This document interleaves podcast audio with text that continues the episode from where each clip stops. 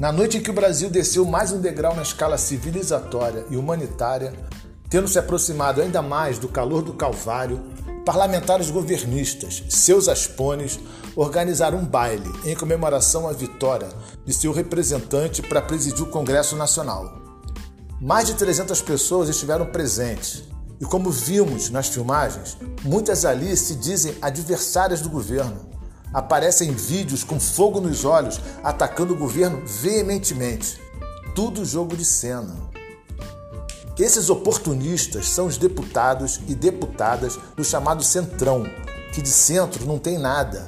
Na verdade, são deputados e deputadas da direita e da extrema direita, que, como eu já disse aqui em outro episódio, agem como ratazanas, são sujos e rasteiros. Eu peço desculpa, não quero que essa imagem perturbe o sono de vocês.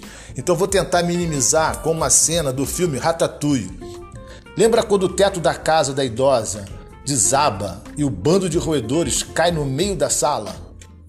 Então, o baile orgia da comemoração foi tipo isso, só que com uma banda tocando música ao vivo.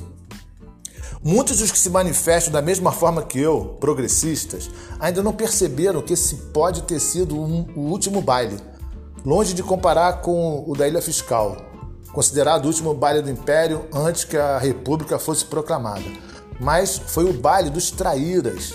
Tinha um componente que, por hora, pode não estar muito evidente, mas entendo que todos ali bebiam sangue do presidente da República, na taça, na caneca e até no canudinho.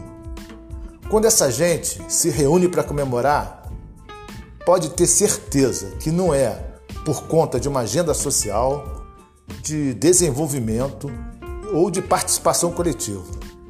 Eles se reúnem para satisfazer suas almas pequenas e de mostrarem uns aos outros a elegância do cinismo, o perfume do sarcasmo e para autoafirmar definitivamente que o poder não emana do povo, embora seja essa a liturgia. Voltando à analogia com Ratatouille, o lema do chefe Gusteau era: qualquer um pode cozinhar.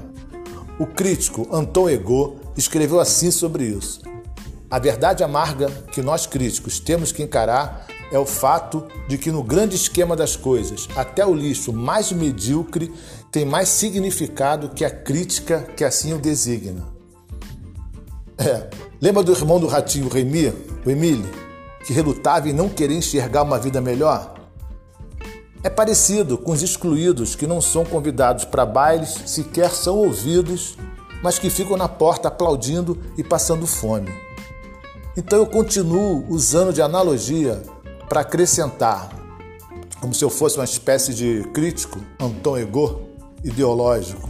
Então eu acrescento que quando seus adversários são os professores cientistas, ecologistas, artistas e seus exemplos de vida e de glória são Pinochet, Ustra e Bispo Macedo, é porque alguma coisa deu muito errado na sua vida.